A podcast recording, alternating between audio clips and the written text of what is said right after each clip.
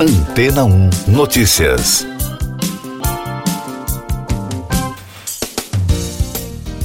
Bom dia! Cientistas identificaram dois minerais extraterrestres em um meteorito de 15 toneladas métricas, o nono maior já encontrado, de acordo com um comunicado da Universidade de Alberta, no Canadá. Os minerais vieram de uma fatia de 70 gramas do meteorito que foi descoberto na Somália em 2020. Segundo a agência CNN, Chris Hurd, curador da coleção de meteoritos da universidade, recebeu amostras da rocha espacial para poder classificá-la. Durante a investigação, algo incomum chamou a atenção do especialista. Algumas partes da amostra não eram identificáveis por um microscópio. O cientista então procurou o pesquisador Andrew Lockock, chefe do Laboratório de Microsonda Eletrônica da universidade, especialista em identificação de novos minerais. O nome de um mineral, elalite, deriva do próprio objeto espacial que é chamado de meteorito El-Ali, desde que foi encontrado perto da cidade de El-Ali, no centro da Somália. Herd nomeou o segundo de Elkin Stantonita, em homenagem a Link Elkin Stanton, vice-presidente da iniciativa interplanetária da Arizona State University e o principal investigador da próxima missão Psyche, da NASA, que deverá explorar uma jornada para um asteroide rico em metal que orbita o Sol entre Marte e Júpiter. A aprovação dos dois novos minerais pela Associação Mineralógica Internacional em novembro deste ano indica que o trabalho foi reconhecido pela comunidade científica. A reportagem explica que a identificação rápida dos objetos só foi possível porque minerais semelhantes já haviam sido criados sinteticamente e ele foi capaz de combinar a composição dos minerais recém-descobertos com seus equivalentes produzidos pelo homem, de acordo com o comunicado da Universidade de Alberta. Mais destaques das agências internacionais no podcast Antena 1 Notícias. Informações da Rádio França Internacional. O governo da Sérvia colocou o exército em alerta máximo devido às tensões no Kosovo provocadas pelos protestos contra a prisão de um ex-policial. O ministro da Defesa sérvio, Milos Vucevic, anunciou que as tropas estão prontas para agir, a pedido do presidente Aleksandar Vucic, devido aos distúrbios no território kosovar um político e empresário do ramo de alimentos que se manifestou contra a invasão russa da Ucrânia e depois negou o comentário, morreu logo após cair da janela do terceiro andar de um hotel de luxo na Índia. Pavel Antov era membro do partido Rússia Unida, o mesmo do presidente Vladimir Putin. A morte do executivo é a última de uma série de casos envolvendo magnatas russos que criticaram a guerra. Destaques da ANSA. O presidente da Rússia, Vladimir Putin, assinou um decreto que proíbe a exportação do petróleo russo para países que aplicarem o teto sobre os preços da commodity, já estabelecido em 60 dólares o barril pela Austrália, União Europeia e G7. A medida entrará em vigor a partir do dia 1 de fevereiro e conta com uma cláusula que permitirá que Putin anule a proibição em situações especiais não especificadas.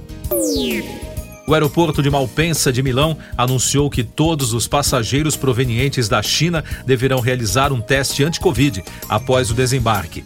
A determinação, que não é obrigatória, será válida até 30 de janeiro.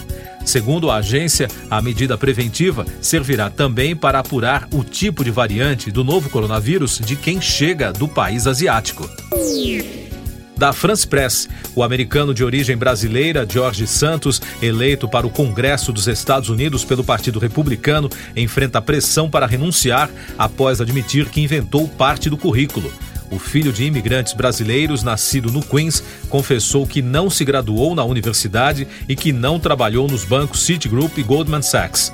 Ele ajudou o partido a conseguir maioria na Câmara de Representantes ao se eleger deputado nas eleições de meio de mandato realizadas em novembro. Eu sou João Carlos Santana e você está ouvindo o podcast Antena 1 Notícias, agora com os destaques das rádios pelo mundo, começando pela BBC de Londres. Melanie C. desistiu de participar de um show de Ano Novo na Polônia depois de ser informada sobre questões que não se alinham com as comunidades locais. A Spice Girl deveria se apresentar na cidade de Zokapane no próximo sábado. Ela não especificou por que cancelou sua apresentação, mas, segundo as agências europeias, a decisão da cantora cantora foi elogiada por pessoas da comunidade LGBT e simpatizantes. Outro destaque da BBC, uma reportagem especial da rede britânica destacou alguns lançamentos literários aguardados para 2023. O principal da lista é a autobiografia do príncipe Harry, Spare. O título, segundo a repórter Emma Saunders, seria uma referência à frase O Herdeiro e o Sobressalente. O que grande parte dos leitores esperam, segundo a publicação, são os detalhes do príncipe por trás de sua decisão de desistir de seus deveres reais e se mudar para os Estados Unidos. O lançamento da obra está previsto para 10 de janeiro. Destaque da rede iHeart dos Estados Unidos, Ariana Grande continuou a tradição de animar a comunidade em Manchester, na Inglaterra, cinco anos após um atentado em seu show.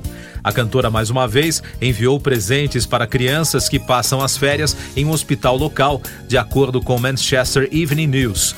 O Royal Manchester Children's Hospital Charity compartilhou fotos no Twitter do dia de Natal de dezenas de presentes em torno de uma árvore natalina enfeitada com uma nota de agradecimento à Ariana. No mês de junho deste ano, uma investigação do ataque que matou 22 pessoas durante um show da artista no mês de maio de 2017 no Manchester Arena, na Inglaterra, apontou falhas no esquema de segurança que poderiam ter evitado a tragédia. Segundo o relatório, a organização do evento perdeu diversas oportunidades para identificar e conter um homem-bomba em meio ao público. E da Fox News, a emissora americana repercutiu uma entrevista da atriz e apresentadora de TV Drew Barrymore para a revista People. Segundo a reportagem, nos últimos 10 anos ela passou por períodos terrivelmente difíceis de sua vida. Na entrevista, Barrymore falou sobre como seu sonho de ter uma família desmoronou depois que o divórcio do ex-marido Will Koppelman foi finalizado em 2016. A artista tem dois filhos com Koppelman, as filhas Olive e Frank, de 10 e 8 anos. Siga nossos podcasts em antena1.com.br. Este foi o resumo das notícias que foram ao ar hoje na Antena 1.